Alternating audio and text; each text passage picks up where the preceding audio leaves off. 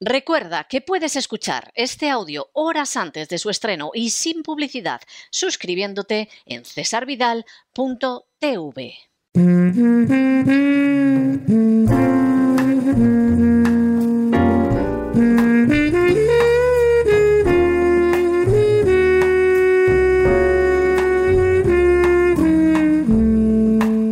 La biblioteca con Sagrario Fernández Prieto.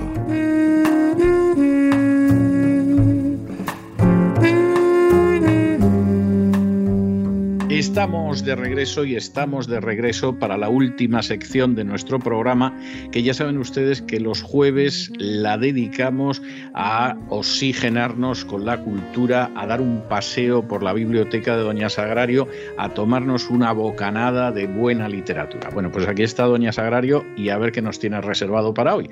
Muy buenas noches, Doña Sagrario. ¿Qué tenemos hoy? Muy buenas noches, don César. Pues recordamos, recordemos que los jueves lo dedicamos a, los dedicamos a los clásicos y eh, la última vez que hablamos de los clásicos, mmm, recordar usted que estuvimos hablando de la Celestina, además durante dos programas. Éxito, y, éxito tremendo el que tuvo usted con la Celestina. ¿eh? Pero eh, éxito bueno, tremendo. Si, a, si, acaso tuvimos, tuvimos. Y, la Celestina y usted.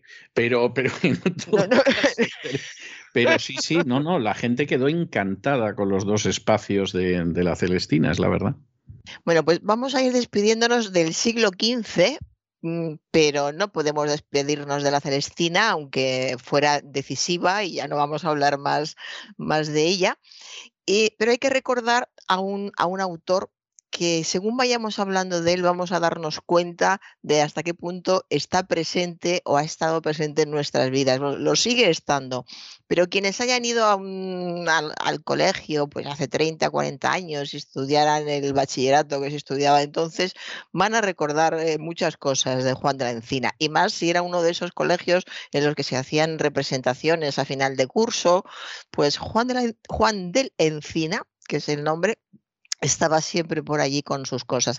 Y aparte de la, de la, producción, tiene una parte de producción poética y una parte de producción teatral. Hoy vamos a tratar la poética y la teatral, que es la más decisiva, la trataremos en, en el siguiente programa. Pero hoy, además de, de esa primera parte, vamos a hablar de su personalidad porque es una personalidad muy, muy interesante que corresponde muy bien a la época en, en la que vivió.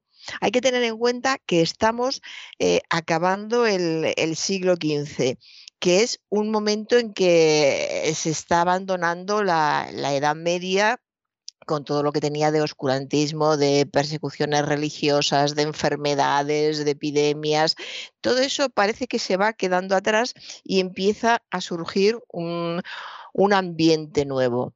A pesar de que el ambiente sea nuevo, nos vamos a quedar en la misma ciudad en la que nos despedimos con la Celestina, porque Juan de Encina nació en Salamanca y estudió en Salamanca también. Nació en 1468 y estudió en su universidad.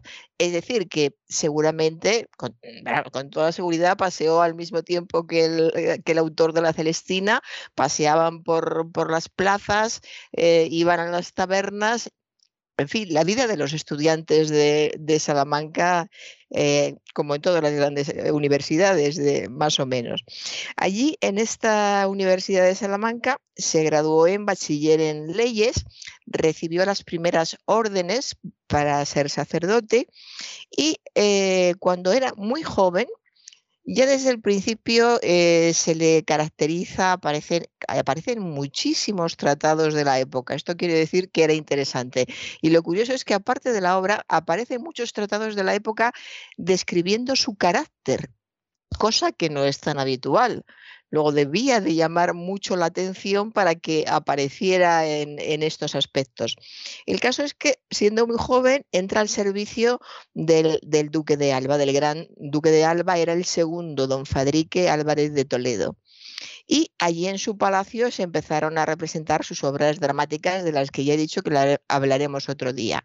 Y vamos a situarnos un poco en este mundo, en este ambiente, en esta época, en la que los nobles eh, deciden que quieren divertirse, seguramente lo habían hecho siempre, pero abren sus puertas al teatro, a los saltimbanquis, a las mofas, a las risas y se organizan obras de teatro dentro de Palacio. Es más, es muy curiosa la imagen de la época de los nobles disfrazados de pastores. En esa época se puso muy de moda la, se pusieron de moda las escenas pastoriles, las obras de teatro. Idealizado, idealizada la vida del pastor, claro. Claro, Si los pastores hubieran llegado a palacio simplemente oliendo como lían, que era lo natural, pues seguramente los duques que en el mundo han sido hubieran cerrado sus puertas. Pero claro, les hacía gracia un mundo que era tan completamente diferente al suyo, era un canto a la naturaleza, es como siempre, ¿no? Nos movemos por lo que no tenemos y por lo que nos hace gracia porque es lejano, porque no lo conocemos bien. Entonces, qué cosa más graciosa para entre ellos, entre los mismos nobles, que ver a todo un duque disfrazado de pastor cosa más alejada no podía haber. Eh, ahí estaba el, el, punto que a ellos les divertía hacer de pastores en, estas obras de teatro que se representaban en sus, en sus palacios. De modo que allí fue donde él empezó a representar sus obras, de las que, insisto, hablaremos en, en otro programa, y allí llega Encina, que desde muy joven, desde muy joven empezó a moverse por todas partes porque tenía un carácter muy abierto y aparece en varios anales de la historia como un hombre muy simpático, fíjese qué curioso, se le reconoce como una característica que pues, podían decir eh, obtuvo las eh, y fue diácono de tal sitio, obtuvo las órdenes sagradas en tal otra parte, pero era, era simpático, amable y se relacionaba muy bien con todo el mundo. Entonces, eh, además, era músico, un hombre con este carácter tan, tan atractivo, digamos, que además eh, era un músico excelente, pues tenía mucho por venir. Y el duque de Alba le abrió sus puertas eh, rápidamente.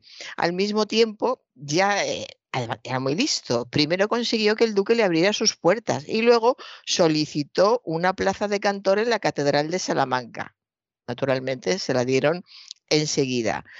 Y primero el duque y luego la plaza. Sí, pero al revés no al sí que ya eh, por si que seguramente se lo hubieran dado de todas eh, formas porque por lo visto era un era un cantor cantaba de forma impresionante y también componía y se lo hubieran dado pero la cuestión es cómo se, eh, se movía mucho era un hombre muy extrovertido y se iba moviendo en todos los ámbitos donde había poder en, en la época los nobles la, la iglesia y como era simpático y bien era enormemente culto pues eh, se le requería en, muchas partes. De modo que con esta habilidad y, esta simpatía, siendo músico y, poeta, no era difícil medrar en, aquella corte, porque medraban otros que tenían muchísimos menos méritos que, él. De modo que eh, fue subiendo, se le fue conociendo cada vez más y se fue a Roma, un primer viaje a Roma alrededor del 1500 y eh, cuando llegó a Roma, que allí no le conocía a nadie, rápidamente llamó la atención nada menos que de tres papas, Alejandro VI, Julio II y León X, se quedaron encantados con él y rápidamente le tomaron como cantor para sus capillas, es decir, que debía de cantar de forma bastante excepcional. Y así en distintos viajes, yendo y viniendo de, España a Roma, eh, eh, fue obteniendo cargos en, España. E, es, un mundo muy curioso porque recuerda mucho todo a cosas que pasan hoy, ¿no? Em, en tu país triunfas poco, pero como triunfes algo y sepas acercarte a determinadas personas, ya tienes el espaldarazo. Te vas a otro lugar diciendo que has estado eh, protegido, entre comillas, por fulanito y menganito, y te abren las puertas. Vuelves de allí y cuando vuelves a fulanito y menganito les dices, oye, que he cantado para este papa, para el otro y para el otro. Y entonces ya te abren las puertas y te ponen a la alfombra. Pero esto eh, sucede en España y sucede en cualquier otra parte. Son las personas que saben moverse, que tienen cualidades, porque indudablemente tenía muchas cualidades y las supo desarrollar. De modo que estuvo durante mucho, mucho tiempo yendo y viniendo de, Roma a, España. El cabildo del que él formaba parte, porque había tomado orden, no había llegado a ser diácono, pero había tomado las primeras órdenes y el cabildo le llamaba la atención continuamente diciendo que eh, tenía que acabar de tomar las órdenes, tenía que quedarse en, una iglesia o en una catedral y que ya estaba bien de tanto viaje. Y Juan de la Encina, pues eh, eso no le apetecía mucho, era un hombre joven todavía, veía todo lo que podía hacer en otras partes y seguía yendo y viniendo eh, a, Roma hasta que eh, se pusieron tan pesados en España diciendo que sobre todo el arcediano de Málaga, que es donde a él le correspondía haberse quedado. Entonces decía que fuera de una vez a Málaga a tomar su plaza y se quedara ahí. Y como a él no le apetecía y tampoco al papa de turno, los papas que fue conociendo, todos quisieron que se quedaran a vivir para siempre en, en Roma. Así que el propio papa escribió a, este prelado del Cabildo de Málaga diciéndole que le dejara tranquilo, que se iba a quedar unos años con él y que ya, ya veríamos lo que pasaba. Y en la corte papal de, de Roma está claro que Juan de la Encina estaba en, su salsa. Eh, le gustaba muchísimo estar allí, tenía la oportunidad de hablar con muchísimas personas interesantes, indudablemente era un hombre muy culto, contagiaba, esto aparece en muchas obras de la época, era un hombre que contagiaba alegría de vivir. Entonces, a ver, ¿quién no quiere tener en su corte, sea una corte eclesiástica o una corte profana, a alguien cultísimo que además contagia alegría de vivir? Pues eh, tenía éxito, tuvo éxito y disfrutó de, artes, de fiestas, de muchas formas de inteligencia, disfrutó de todo lo que se podía disfrutar en, ese momento. Y eh, ya en 1513 en el palacio de, un cardenal y en presencia del Papa Julio II y del embajador español, incluso se representó una de sus églogas, Plácida y Victoriano, que era una de sus obras. Eso es eh, haber llegado muy alto en, en, la época. Y ya después de toda esta vida tan, tan ajetreada, con tanto éxito, cuando rondaba los 50, hay que tener en cuenta que estamos en 1519 y a los 50 años un hombre en su época, supongo que no era un anciano, pero sí era mayor ya, fue cuando ya por fin decidió ordenarse de sacerdote y marcharse a Jerusalén. Y allí en Jerusalén celebró su primera misa. Y los últimos años de, su vida, después de este viaje a Jerusalén, de celebrar allí su primera misa, otro, otro triunfo más a quien no le gustaría en, este ambiente, eh, volvió a León, donde pasó sus primeros años y murió hacia 1529. Eh, o sea que tenía 61 años, que bueno, eh, era para la época no era tan, tan mayor, pero indudablemente tuvo una vida realmente intensa. Eh, siguiendo su historia desde el principio, mm, vemos que en Salamanca fue donde, donde adquirió todo su saber y todo su gusto por Virgilio, por la antigüedad clásica y al mismo tiempo, que eso es lo, interesante de esta época, que representa muy bien de la encina, es que hay una, una mezcla entre lo tradicional, y lo clásico y la antigüedad clásica que da como resultado, si se trata bien como, como lo hizo él, da un resultado eh, muy, muy atractivo. La antigua poesía pastoril mezclada con el drama litúrgico y con un lenguaje pintoresco y dialectal. Quizá dicho así suena mm, un poco exagerado, ¿no? Pues no, funcionó, funcionó tanto que muchos de nosotros que hemos estudiado en colegios religiosos todos los fines de curso hemos tenido una obra de Juan de la Encina en el escenario. Es decir, que ha seguido funcionando siempre. Bueno, y he de decir que muchas canciones de Juan de la Encina se siguen cantando todavía. Luego después voy a citar una que canta Amancio Prada. Luego es un hombre que tiene vigencia en las salas de teatro de Madrid que se representa teatro clásico siempre hay alguna de Juan de la, Encina, es decir, que sigue, eh, sigue vigente. Y eh, cuando estuvo en, en Roma, este hombre tan pintoresco, digamos, eh, vivió el, renacimiento con todos aquellos refinamientos de, la vida que había en, Roma y él cuenta en, uno de sus escritos que después de vivir aquella gloria pagana, él mismo dice gloria pagana del renacimiento en Roma, es una crítica muy fuerte que quizá a otro le hubiera costado cara, pues eh, su viaje a Jerusalén fue definitivo, definitivo. Fue al final, en el crepúsculo de, su existencia, y fue allí, él mismo lo, lo, explicó en alguno de sus escritos, donde encontró su raíz auténtica, su vieja raíz, dice él, que era lo que, lo que realmente era un poeta cristiano y castellano y esto lo descubrió en, Jerusalén y ya de Jerusalén volvió completamente eh, diferente, entre comillas, o completamente eh, cambiado. Eh, no quiero utilizar la palabra iluminación, o sea, en, Jerusalén se encontró a sí mismo, quizá eso sí se puede decir, se encontró a sí mismo de verdad, influye también la edad, no se puede ser igual a los 20, a los 30 años que a los 50 en, esta época, que ya sería un hombre muy mayor. Pero la influencia de Jerusalén fue definitiva para él. Así que hay tres momentos y tres etapas que son muy importantes en, su vida y al mismo tiempo en, la gestación de, su obra literaria.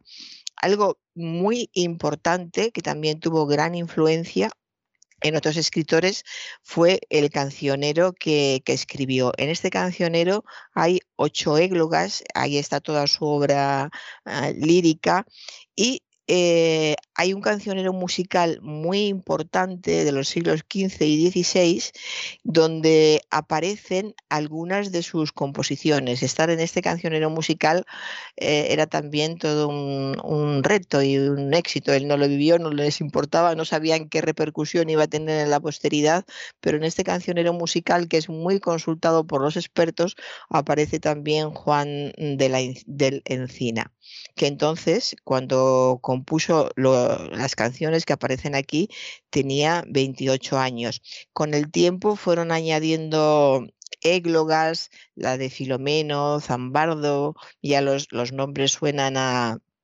pastores, digamos, y eh, las, las, poesías que, mm, que él compuso fueron realmente como, como poeta, exclusivamente como poeta, eh, fue de una precocidad impresionante porque era muy, muy joven cuando empezó a escribir eh, poesía. Lo que pasa es que lo lo abandonó. Lo curioso de él es que era un hombre tan vital, con tantas ganas de hacer cosas, que empezó muchas cosas eh, era bueno en general en, todo, pero esas ansias de vivir, ese acudir a las llamadas de todos los que le requerían, hizo también que fuera mm, dejando cosas y hubo una, la época de Roma, que él considera en uno de sus escritos, habla de la vida fácil de Roma. Y esa vida fácil de Roma le hizo abandonar muchos trabajos porque eh, era una etapa muy agradable en la que se lo pasaban muy bien, había muchos contactos, seguía componiendo pero con, menos profundidad porque estaba más disperso, más distraído eh, con cosas, con aspectos más, más mundanas, aspectos más mundanos, quiero decir. De hecho, hacia el final de, su vida escribió un poema que se llama Trivagia, donde se lamenta del tiempo malgastado y promete componer obras de mayor gravedad. Es decir, que él fue muy consciente al final de su vida de, tuvo una visión de conjunto, se dio cuenta de todo el tiempo que había perdido tampoco es nada raro, les pasa, a muchas personas, ¿no? Pero él fue muy consciente, sobre todo después del aldabonazo vital que supuso para él su estancia en Jerusalén. Se dio cuenta de todo lo que podía haber hecho, que fíjese se hizo, pero dejó muchas cosas por, por hacer también. Ya no tenía ocasión de, de hacerlo, pero es conmovedor como cómo escribe, cuánto lamenta todo, todo ese tiempo y cómo está dispuesto, dice él, a componer obras de mayor gravedad. Lo que pasa es que ya no, no, tuvo, no tuvo tiempo, lamentablemente. Pero en esta, en esta época, en la época de, Salamanca, cuando tuvo muchos influjos eh, renacentistas, eh, tenemos una muestra clarísima y muy importante del talento que tenía y todavía no hemos hablado de su teatro, insisto, que es lo fundamental en él. De modo que es fue un hombre que en esta época era ante todo poeta y músico que escribió un, cancionero y que por todo esto se le define como, como escritor, por una parte, muy cerca de la religiosidad medieval, es que estamos en una época de encrucijada, no lo olvidemos. La, Celestina, como ya contamos, es, es, la obra que pone un pie en la Edad Media y otro pie en el Renacimiento. Eh, muy cerca, a continuación, casi en la misma época, Juan de la Encina está en la misma encrucijada, solo que un poquito más ya en el, en el Renacimiento, pero son épocas de transición en las que es muy difícil moverse y y saber adquirir todo lo que tiene cada época, teniendo en cuenta que además las posibilidades de elección son limitadas, nadie es libre por completo y menos en épocas como estas. Todavía una, existía una religiosidad medieval que era muy severa, sobre todo con el goce de vivir. Se podía hablar del goce de vivir, se hablaba de hecho, pero en determinados ambientes. Seguía todavía esa atención, ese cuidado a que en determinados lugares nadie pudiera decir que una persona elegía el goce de vivir antes que el recogimiento, por ejemplo. Es decir, que era todavía muy difícil moverse en, un ambiente eh, siendo auténticamente lo que uno querría ser sin que te llamaran la atención. Por eso cuando llegaba a Roma, a Roma le parecía el, paraíso, porque allí le dejaban en paz por, completo a él y, a todo el mundo. Así que todos esos mm, refinamientos que aprendió con la lectura de los clásicos, por supuesto era un lector mm, voraz, todo lo que, lo que aprendió en, Roma, es curioso que todo eso aparezca después eh, transformado en villancicos pastoriles que son una auténtica delicia, que están todavía las, eh, las composiciones, las partituras se encuentran en los cancioneros y eh, son una de, una delicadeza y de una artificiosidad al mismo tiempo mm, eh, muy erudita, pero siguen, siguen sonando bien y siguen, siguen vigentes, porque él eh, lo afirma en determinadas ocasiones, la música, la condición musical es la primera razón de ser de sus versos, debería de ser la primera razón de todos los poetas. La poesía debe de tener una música determinada, un ritmo, un ritmo que haga que se lea bien, que se quede en el oído, eh, porque si no, eh, ¿cuál sería la diferencia entre la música y la prosa? Él fue muy consciente de esto y se percibe perfectamente en sus versos, en los villancicos pastoriles, tanto si son sacros como profanos. Eh, eh, hay algunos que seguramente nos suenan. Hay uno muy conocido que dice, vencedores son tus ojos, mis amores, tus ojos son vencedores. Era eh, muy cercano, seguía perfectamente la, métrica, el ritmo de, la época, pero sabía llegar también directamente a los sentimientos. Este es el comienzo de, de un poema precioso. Ermitaño quiero ser por ver Ah, y uno, el que es precioso tan, también, es el No te tardes que me muero, carcelero, pero es el que voy a leer al final. Al final voy a leer el No te tardes que me muero, que es el que canta Amancio Prada. Don César, me lo estoy diciendo todo yo aquí, dígame algo. no me dice nada. Bien, continúo. Pues eh, eh, yo creo que queda muy claro cómo es un, es un hombre especial, cómo manejó la poesía tradicional para ponerla a su servicio con esa agilidad y esa especial destreza eh, que tenía, cómo compuso el, un arte de la poesía castellana también. Es que era un trabajador impresionante. Bastante, a pesar... bastante más polifacético que otros personajes de la época. Mucho más. Aunque hubo alguno que se esforzó también, bastante más polifacético y seguramente mucho más cosmopolita porque Eso es, indudablemente, sí, cosmopolita. Mm. mucho más. Y además es un personaje que, que, sale de lo que es esa España que todavía estaba dividida en reinos, de cuyos reinos uno, pues sí, culturalmente era distinto, porque era, era el reino de Granada, pero que en última instancia es un personaje mucho más cosmopolita de lo que podían ser los otros. ¿no? Incluso cuando usted estaba mencionando a los papas que quedan encantados con él, que por cierto son personajes de lo más siniestro, pero, mm. pero al mismo tiempo personajes culturalmente muy interesantes, bueno, Alejandro VI era otro español cosmopolita. O sea, es un valenciano que acaba recalando precisamente en Italia y que tiene una visión en la que no se olvida de España y sobre todo de la España del Levante, pero en la que al mismo tiempo, bueno, pues hay un gusto por lo francés, por lo italiano, etcétera. En el caso de Julio II, evidentemente era un mal bicho que no dejó de envenenar, crear guerras, etcétera, etcétera pero fue un mecenas del arte absolutamente sensacional. O sea, estamos hablando de un personaje que no me sorprende que también se, sintiera atraído por el español que había recalado en, en, Italia.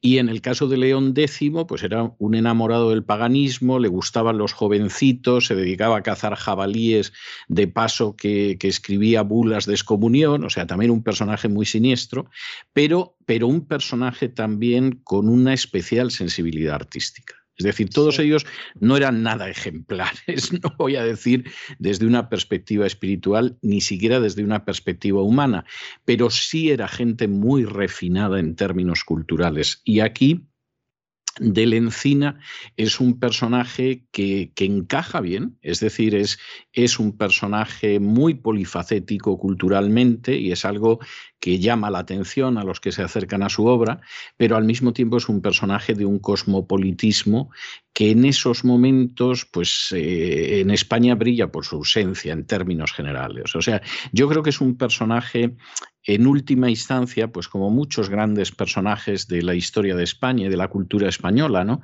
que muchas veces acaban sepultados en el olvido o en el semiolvido, salvo para especialistas, estudiosos, etcétera, y sin embargo son personajes de, de una talla absolutamente excepcional.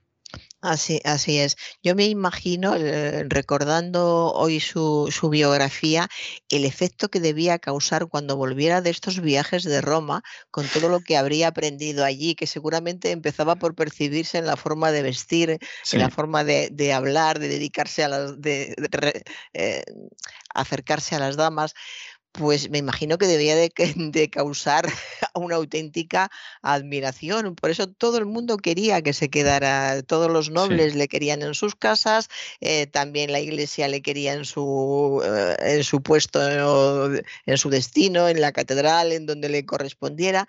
Todo el mundo quería tenerle cerca porque a todo esto se, se unía un carácter personal que era muy, muy especial, pues era un hombre simpático, una persona con una gracia especial que además tiene todas estas dotes y características, pues ¿quién no lo quiere tener cerca? sea papa o no lo sea. Mm. Y, y seguramente habría, es especular, por supuesto, ¿no? No tenemos base para esa especulación, pero yo tengo la sensación de que si Juan de la Encina, viendo lo que era España después de otras cosas, pues hubiera pensado el manca finesa, que dicen los italianos generalmente para referirse a esa gente que, en fin, no tiene la, finura que debería tener, ¿no? Y, es algo que los, los, italianos repiten mucho porque es verdad que ellos son así, ¿no? Luego, eh, evidentemente hay otras virtudes que no son las más extendidas en la península itálica, pero, pero esa fineza eh, que tiene el italiano generalmente los españoles no la tienen. Eh,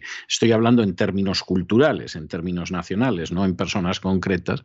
Es decir, igual que, que a lo mejor a Juan de la Encina le podía pasar eso por la cabeza, pues cuando se encontrara con los recios castellanos después de haber pasado por la Toscana y haber pasado por Roma, que, que es, una, es una posibilidad que, que no en absoluto me parece que sea absurda, eh, yo no puedo dejar de tener también la sensación de que la reacción que él provocaba, eh, tómese esto con los matices que se quiera, es aquella reacción que contaba Gila en una de sus parodias, donde de pronto alguien aparecía con unas gafas de sol especiales entre un grupo de amigos, los amigos se quedaban pasmados al ver aquellas gafas de sol y él decía, son americanas.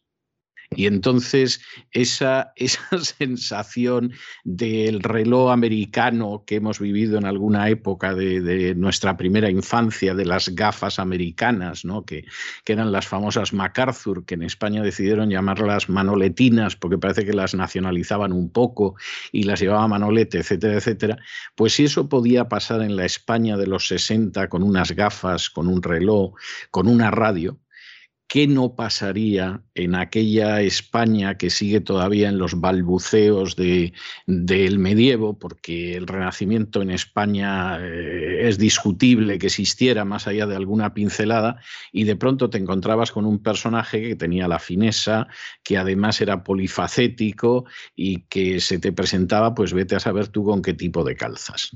Y, en ese sentido eh, tenía que ser algo enormemente interesante el haber podido ver el impacto que causaba. Sí, por eso le, comentaba yo antes que me imaginaba la cara de los... Eh, sí. pues en la Plaza Mayor de Salamanca, que era donde él se, movía tanto. Fíjese qué curioso que durante una época el autor de la Celestina, que también fue bachiller en Salamanca como él, y él se cruzaron en la misma época. No sabemos si tuvieron contacto, si seguramente en alguna taberna, eh, A lo mejor. más de una, más de una coincidieron. Pero es, es, curioso la, curiosa la época, como en determinadas épocas y en un sitio concreto se cruzan los destinos de personas que van a ser muy influyentes después. Pero igual que sabemos muy poco del bachiller que compuso la Celestina, porque ya hablamos en su día de que era mejor que no le conocieran demasiado, de Juan de la Encina eh, se sabe muchísimo porque muchísima gente escribió sobre él y estamos hablando de códices, códices códices, eh, es decir, eh, personas eh, serias, de escritos que se guardaban en las iglesias, de, informes y al mismo tiempo otras personas que les conocieron. Es decir, era un hombre una persona que llamaba muchísimo la, atención. Y me parece maravilloso este personaje porque como estamos en una época de transición y vamos a saltar ya al 16, estamos yéndonos del 15 al, al 16 y él actúa como un filtro entre dos épocas. Entonces, eh, las personas fronterizas, digamos, entre comillas, fronterizas, las personas fronterizas que están entre, entre dos épocas, que desarrollan su vida entre las dos y cuando están en la, en la segunda, con la nueva época, llega el final de, su vida, eh, son personas muy atractivas, muy, muy curiosas en general. Y ya, pues bueno, no voy a decir una vez más que Juan de la Encina, no, que me hubiera encantado conocerle, don César, un, Juan de la Encina. Sí, vamos. Sí, sí, Para, salir, hablar, ah, estupendo.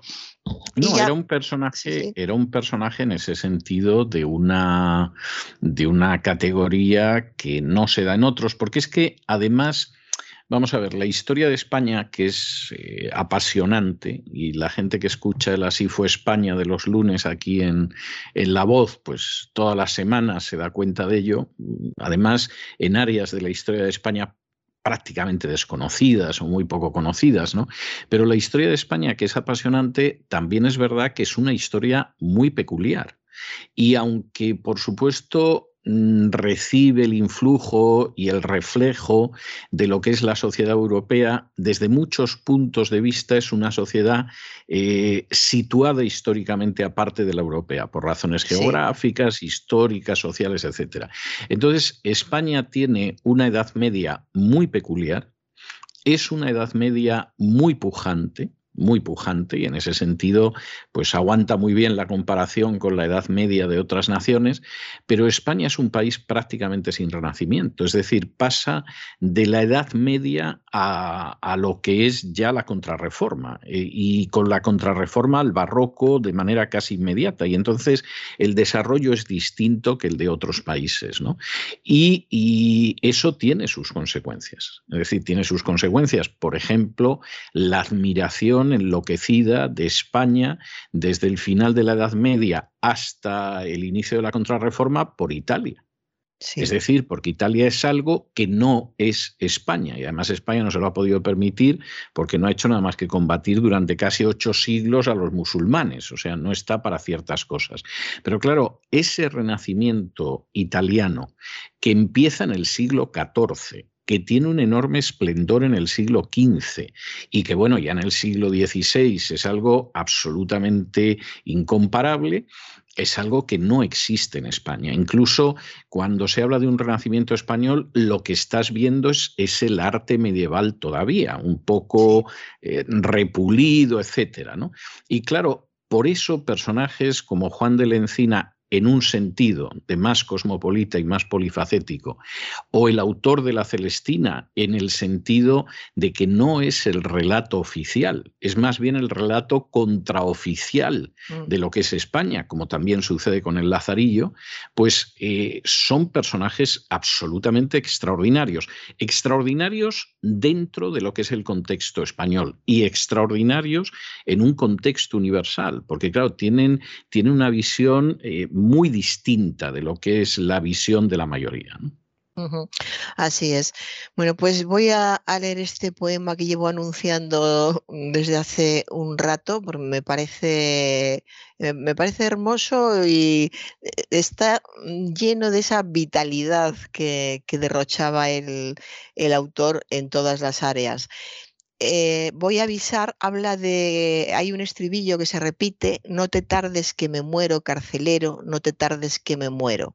El carcelero, la cárcel se refiere al amor, o sea, no te retardes, eh, no llegues tarde, amor, que estoy deseando que, que llegues y que a lo mejor llegas demasiado tarde y ya, no estoy, me puedo haber muerto me pueden haber apresado, etcétera. Pero en fin, la referencia con, del carcelero es al amor. Y la canción dice así, no te tardes que me muero, carcelero, no te tardes que me muero. Apresura tu venida porque no pierda la vida, que la fe no está perdida, carcelero. No te tardes que me muero. Bien sabes que la tardanza trae gran desconfianza. Ven y cumple mi esperanza, carcelero. No te tardes, que me muero.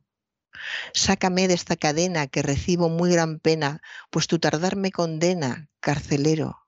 No te tardes, que me muero. La primera vez que me viste, sin te vencer me venciste. Suéltame pues, me prendiste, carcelero. No te tardes, que me muero. La llave para soltarme ha de ser galardonarme, proponiendo no olvidarme.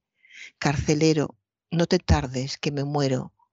Y siempre, cuanto vivieres, haré lo que tú quisieres, si merced hacerme quieres. Carcelero, no te tardes, que me muero.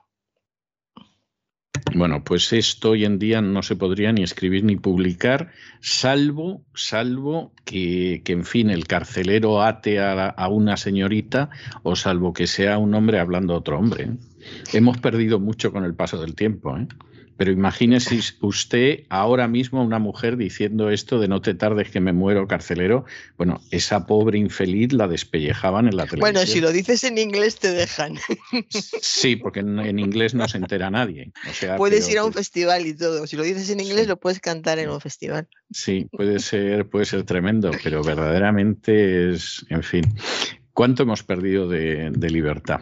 Bueno, doña Sagrario, yo le voy a dejar hoy una canción de Juan de la Encina que yo le tengo un cariño muy especial, está en el cancionero de Palacio, pero le tengo un cariño muy especial porque además yo no sé las veces que la tuve que cantar cuando era niño en el coro. ¿eh? Supongo que yo tendría 11 o 12 años y debí de cantar esto innumerables veces hasta tal punto que lo que escogía la canción me he dado cuenta de que me acuerdo de toda la letra. Claro, la debí de repetir, pues eh, desde luego centenares de veces con seguridad, que es el famosísimo Ay triste que vengo. ¿Eh?